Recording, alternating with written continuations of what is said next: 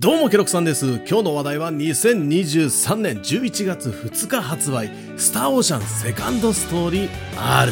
シリーズは1996年に記念すべき第1作目が登場し最新作「スターオーシャン6」が2022年10月にリリースされている。今回登場するのはシリーズ2作品目「スターオーシャンセカンドストーリー」のリメイク版だ。ちょっと長いのでタイトルは略して SO2 この SO2 のリメイクというのは実は過去に一度されていて2008年に PSP 版で登場したスターオーシャンセカンドエボリューション略して SO2SE というものがある。イベント類や新たな仲間キャラなどが追加されたというものでさらには一部のコンテンツをリニューアルして2015年に PlayStation 3、PlayStation 4、PlayStation Vita のダウンロード専用タイトルで移植がされている。1996年2008年2015年と学生が大人になる程度の感覚で実は SO2 は世の中に出てきているんで意外と遊んだことがある人は多いのかもしれない。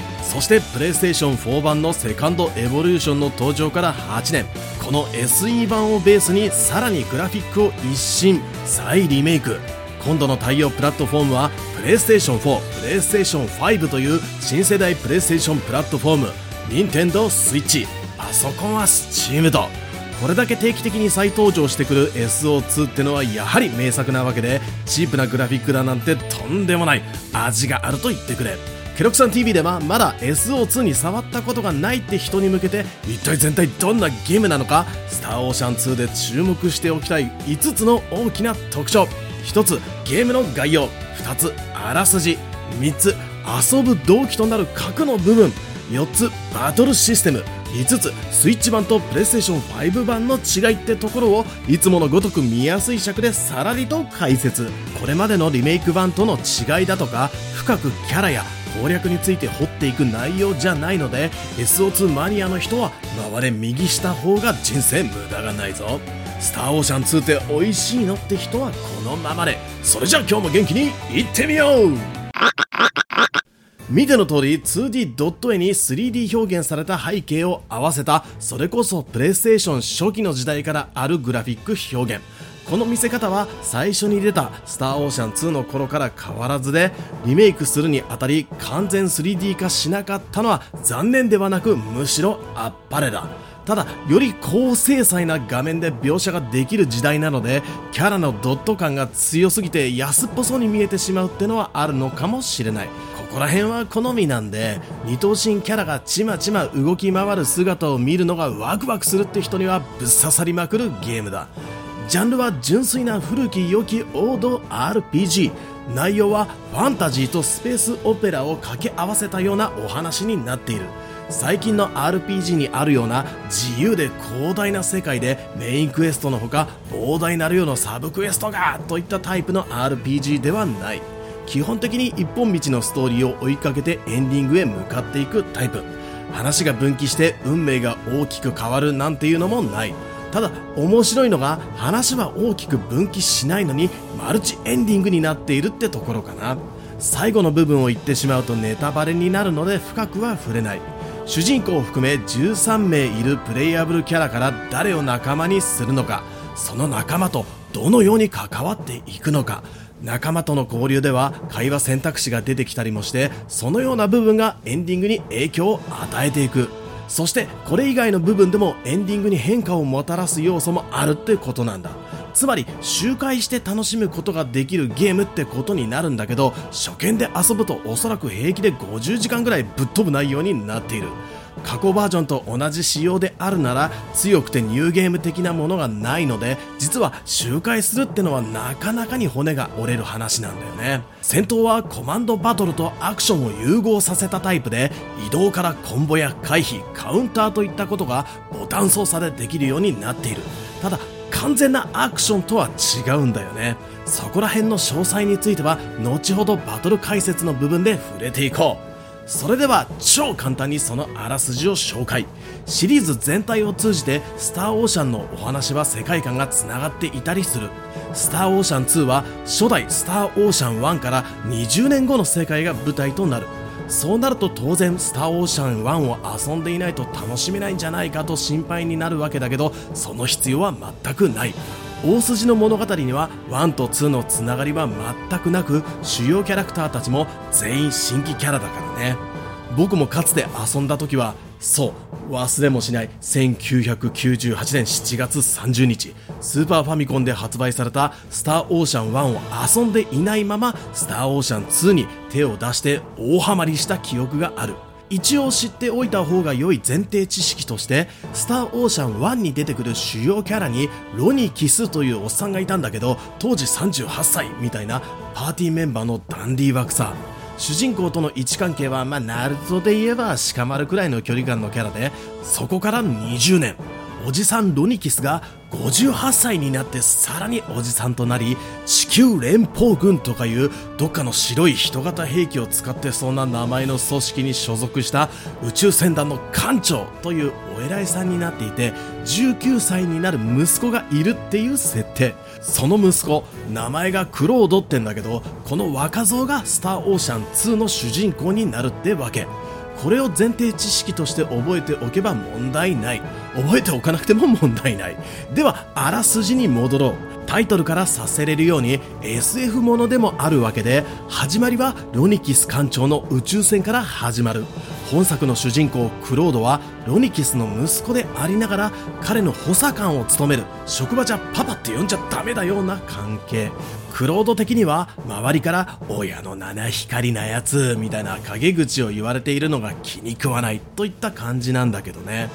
彼らはある惑星を調査しにやってきたわけなんだけどクロード少年は一人でできるもん親父は黙っとれなノリで調子に乗っちゃうわけだ。で調査の最中発見する未知の機械に警戒せずに触れて装置が起動。謎のワープゲートが開いてクロード君は飲み込まれてしまう。目を覚ましたクロードが見た景色は先ほどまで自分がいた場所とは全然違う。木々が生い茂る美しい森。彼は謎の転送装置によって未開の惑星エクスペルというところに飛ばされてしまったというわけだ。何が起きたのか混乱するクロードの前に現れたのは今作のもう一人の主人公。レナとその背後に迫る巨大なゴリラ。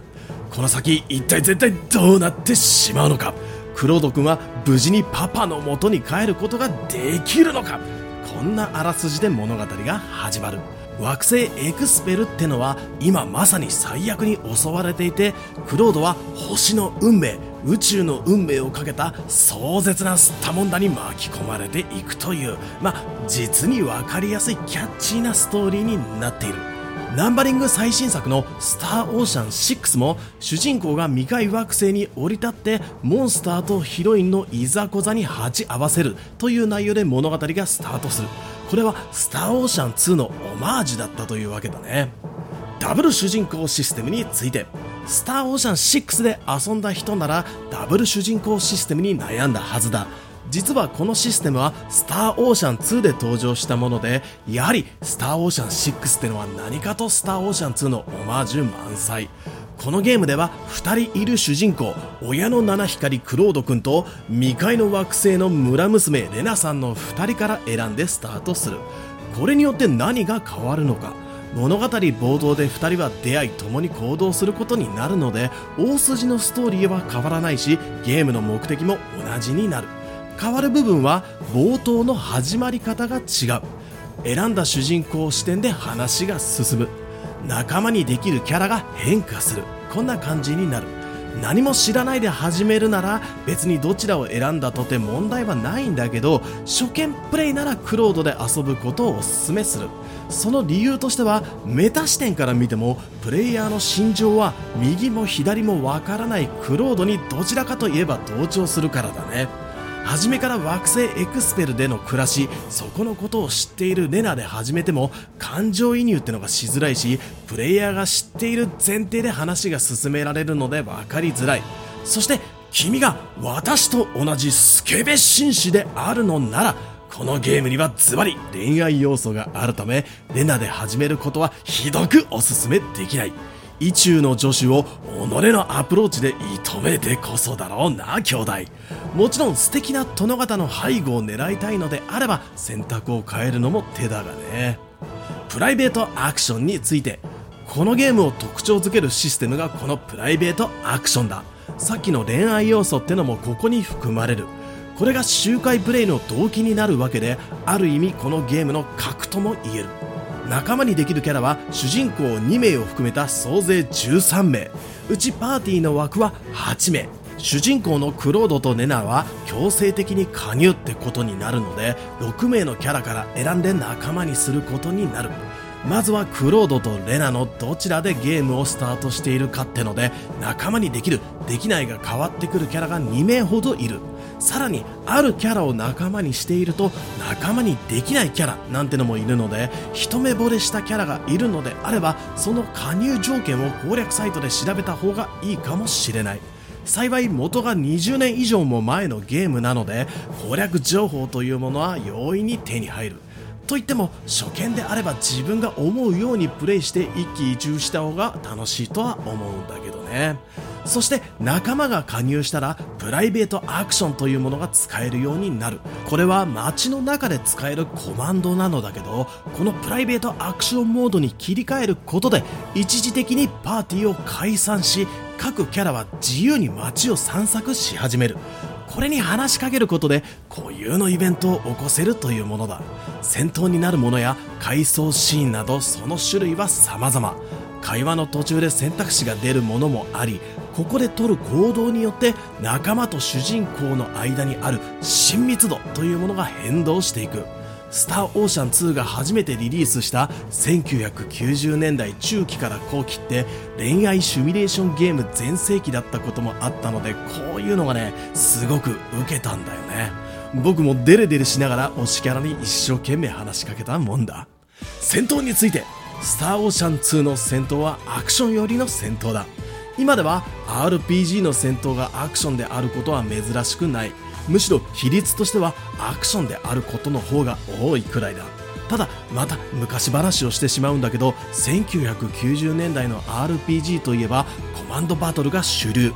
アクション RPG というジャンルはあったんだけど敵とエンカウントすることで戦闘画面に切り替わりそれがアクションになっているというものはあまり一般的ではなかったんだよね。そのようなゲーム自体はかなり、まあ、ファミコン時代から、まあ、いっぱいあったんだけど例えば「リンクの冒険」だとか「スーパーチャイニーズワールド」だとかまあいろいろさ未だに名作と言われて誰もが知っているゲームでは本当リンクの冒険ぐらいしか思い浮かばない。スターオーシャンがすごかったのはエンカウント後の戦闘画面では仲間キャラがそれぞれ独自のプログラムで自動的に戦いプレイヤーはそのうちの1人を操作して戦うってところだ。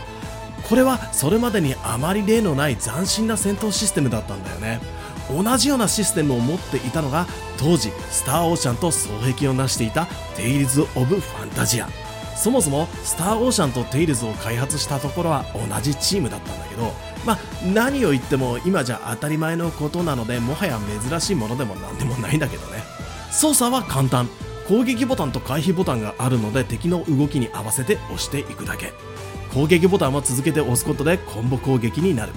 各キャラ固有の必殺技や魔法といったものは所有しているものから2つ。コントローラーの L と R のボタンに割り振ることができる。割り当てたスキル攻撃は通常攻撃をキャンセルして発動しコンボ攻撃にすることもできる。さらにゲームを進めることで手に入るあるアイテムによってスキル技とスキル技をつなぐなんていうこともできるようになる。そんなこんなで敵を攻撃していくと相手のシールド値というものが減っていきゼロにするとブレイク状態つまりスタンさせることができる。防御については回避ボタンってのがある。これを使うことでバックステップができるんだけど敵の攻撃に合わせてジャストなタイミングで使用するとカウンターを発生させ瞬時に敵の裏に回って攻撃ができるのも面白いところ。このようなアクションの基本前提がある中で物理攻撃だの魔法攻撃だのという役割や特徴が各キャラごとに分けられているという感じだ。ここまで聞けばごくごく普通のアクション RPG ではないのかと思うのだけど元が四半世紀前のゲームだということを忘れてはいけないスターオーシャン2のバトルにおけるアクションというのは決して純度が高いものではないのだ。例えば空中にいる敵では攻撃モーションが自動的にジャンプ攻撃に切り替わる。自分で操作して自由にジャンプして暴れるということはできない。あくまでもコマンド RPG にあるような行動を各ボタンに割り振って使っているというようなもの。雑魚との戦闘や序盤のゲームプレイではアクション楽しいってなるんだけど後半に登場する強力なボスクラスになると頻繁にアイテムウィンドウを開いて獲物を選んだり敵も味方も大魔法を打ちまくるのでその度に画面が止まりド派手な演出が始まる。相手が強力になればなるほど通常攻撃でコンボなんて決めている余裕はなくなりほとんどコマンド選択ばかりになるというのが僕が感じている印象だ。これは決してつまらないといったものではなく、まあ、スターオーシャンってやつはコマンドバトルとアクションバトルを上手に融合させてるな斬新な体験だなと思える出来になっているんだ。気をつけてほしいのは昨今の RPG であるような爽快なアクションバトルというものではないということ。どんなにプレイヤースキルを磨いたとて本質はパラメーターのぶつかり合い。つまりスターオーシャン2のバトルシステムはマンネリ化して飽きやすいコマンドバトルの弱点をプレイヤーの操作介入の頻度を増やすことで上手に隠しているというものなんだよね。これが受けたんだ。だからスターオーシャンとテイルズは売れたんだ。これ以外にも戦闘に関するシステムってのはいろいろある。例えばキャラビルド。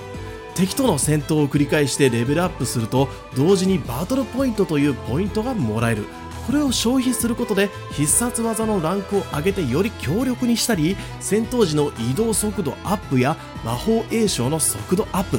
攻撃力だったり自動回避率をアップさせるなど様々なパッシブ効果のあるスキルを解放したりまたそのレベルをアップさせて強化させたり同じキャラであってもプレイヤーのビルドセンスによって戦い方や特徴が異なるキャラに成長させることができるんだ。その他敵を撃破したりクリティカルを発生させたりブレイクさせたりすることでボーナスゲージというものが溜まっていく。このボーナスゲージが溜まっているポイントの値に応じてパーティー全体の攻撃力が上がるなどバフ効果がかかるんだ。どのようなバフがかかるかはその時に設定している隊列というもので変わってくる。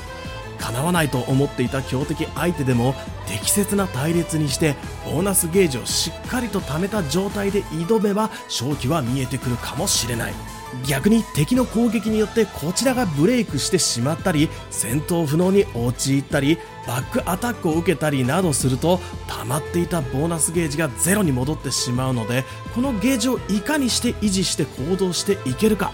プレイヤーの腕の見せ所でありこのゲームの面白さや奥深さにつながっている。他にも味方との親密度によって戦闘ステータスに影響があったり一時的に強烈なバフ効果をかける料理やアイテムとそれを生み出す各種クラフトシステム。全部紹介しているとこの動画が長尺になってしまうのでここら辺にしておこう。最後にスイッチ版とプレイステーション5版の違いというものについて触れておこう。両方持っててどっち買うか迷ってるって人へという感じなんだけどそもそも体験版が出てるからね。気になるなら両方でプレイしてみればすぐわかるようなお話。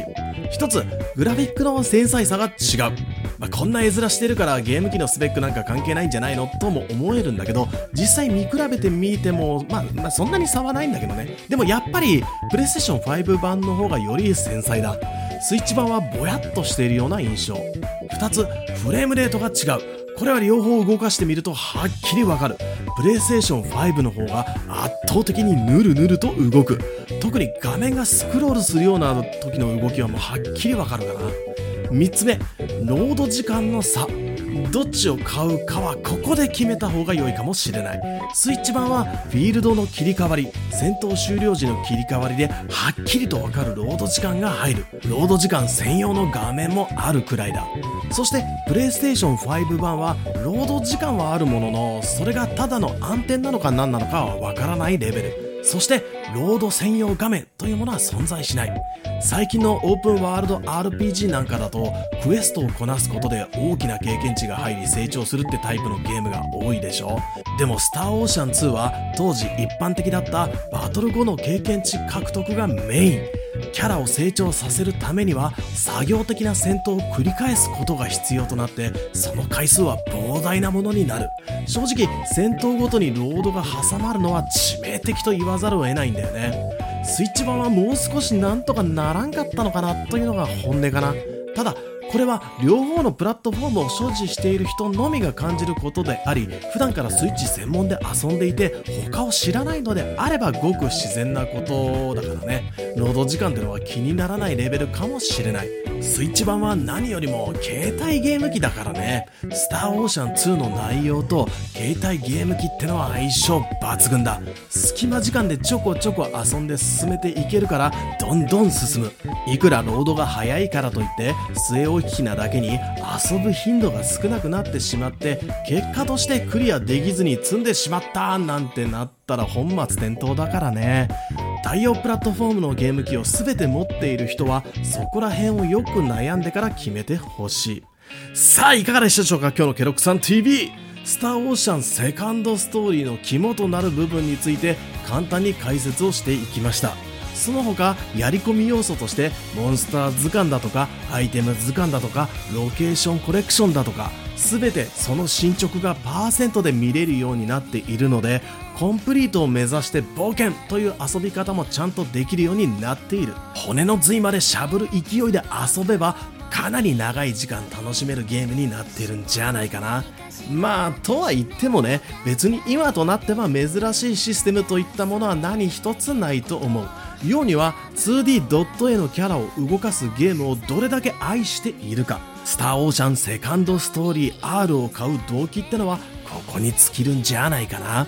ある意味おっさんホイホイだし最近じゃあ HD2D なんつってねドット絵のゲームもかなり見直されているからね。最近の三人称視点のゲームはすごいけど遊んでて疲れるってこともあるでしょ。コンパクトだけど適度に広く遊びやすい視点。スターオーシャンセカンドストーリー R にはそれがある。この冬こたつの中で遊ぶ一本として検討してみてはいかがかな。スターオーシャンセカンドストーリー R は11月2日発売。君はこのゲーム買いますか？買いませんか？それじゃ今日はここまで。次回のチャンネルも決まったぜ。ケロクさんでした。またね。